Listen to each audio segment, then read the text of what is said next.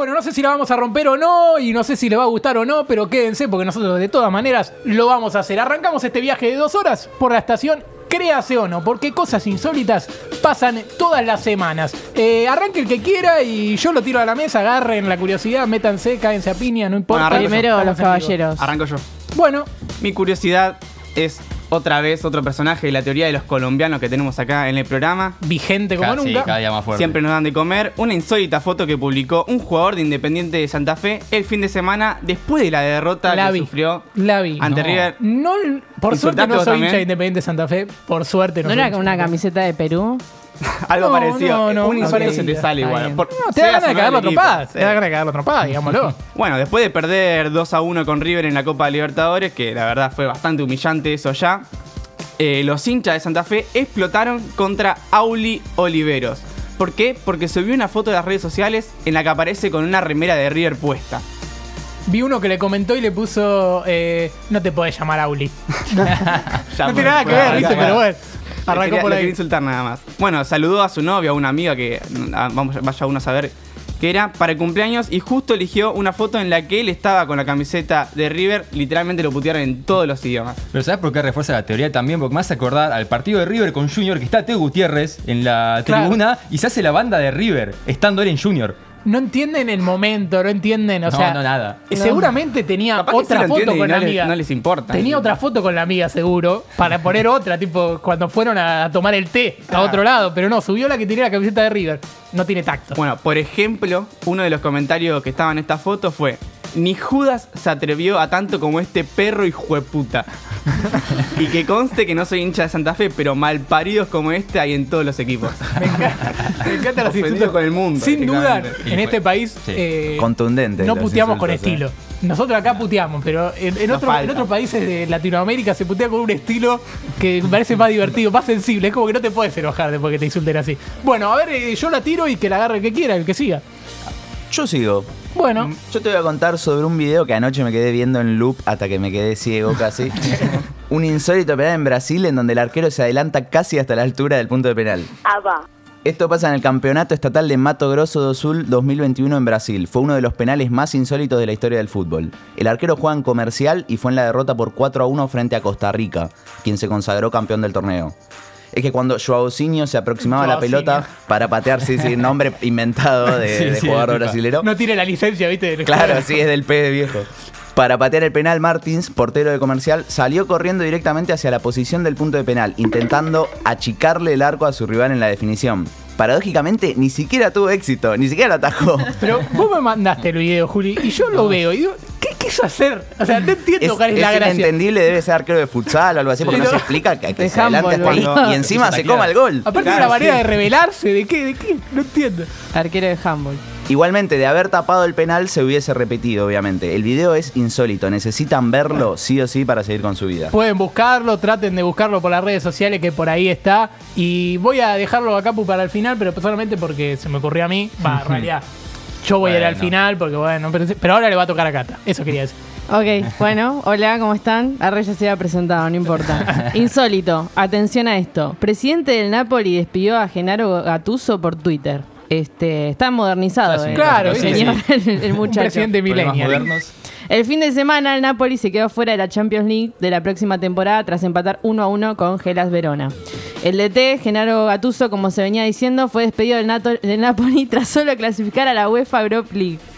O sea, para mí es un montón, personalmente hablando. El tema es cómo después lo despide, que el problema fue la forma en que encontró para, Claro. para transmitírselo el presidente del club, Aurelio de Laurentiis, para informarle la decisión. Lo hizo a través de Twitter, como dije antes, y le puso, querido Rino, estoy feliz de haber pasado casi dos temporadas junto a ti, agradeciéndote el trabajo realizado. Te deseo éxitos allá donde vayas. Un abrazo también a tu mujer y a tus hijos, escribió. Lo agradecemos, final- nunca vuelva. El final es perfecto, porque. Y saluda a tu mujer y a tus hijos, como diciendo, andate bien lejos. Me parece buenísimo, porque hay manera de echar a un, de echar a un técnico, hay manera, uno dice, hay que tener huevos y citarlo y hablar personalmente. Ahora, por Twitter, así nomás, y diciendo, saluda a tus hijos, no, no, es excelente, es excelente. Bueno, aparece el señor Tomás Capurro con su curiosidad que se hizo esperar. Así es, Agus. Eh, yo te hablaba de esta rivalidad que empezó entre Brown de Portomay y Alberto Fernández. ¿Por qué? A ver, vieron que Alberto eh, dio el jueves pasadas las 20, 20, 30, eh, las medidas de, las- de las restricciones nuevas que anulaban el fútbol, se dejaba Sí. de jugar. Bueno, esto Guillermo Brown de Puerto Madryn se enteró el viernes, ya pasado por la mañana, cuando había llegado a Buenos Aires para jugar con Tristán Suárez.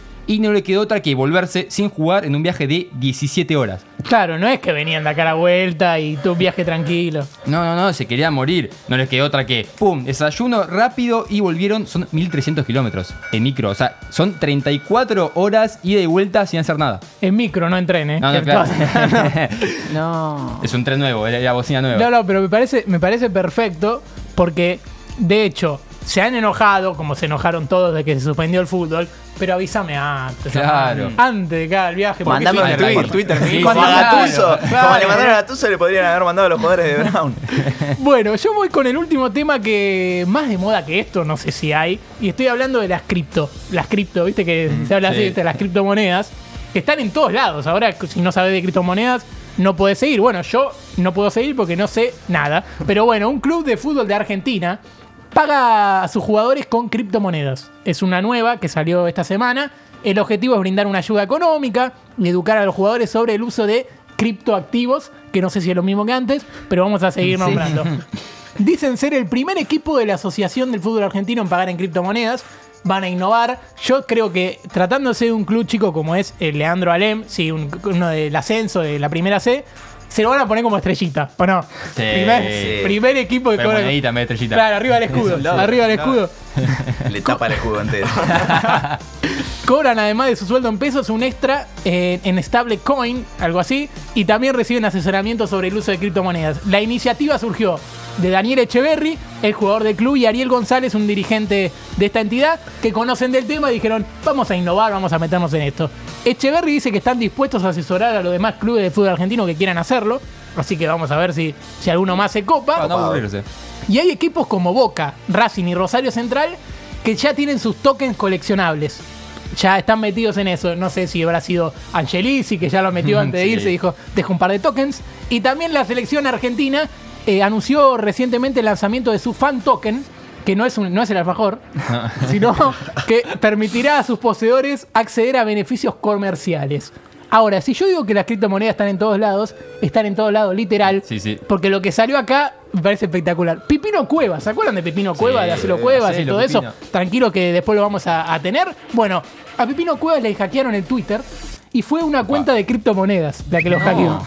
Bueno, por lo menos, viste, para hacer para Claro. uso comercial. Bueno, el hecho se dio a conocer cuando el paraguayo subió un video junto a su mujer el sábado a la noche. Estaban tomando unas copas de champán. Obviamente en Paraguay se podía, no, no- no había restricciones. Y muy distendido y contento, envió saludos a sus amigos, pero jamás se dio cuenta que cuando publicó el tweet, en su perfil había cambiado el nombre y se llamaba arroba credible cre- cripto. Arroba creíble cripto y salía la foto de Pipino Cuevas y la cuenta de creíble cripto. Me parece bárbaro porque vos entrás, decís, bueno, quiero averiguar cosas de criptomonedas. Y aparece una foto de Pipino Cuevas, me parece bárbaro. Así que bueno, pobre Pipino Cuevas, vamos a ver si puede recuperar su cuenta. Y si no, bueno, tendrá que invertir en, en criptomonedas.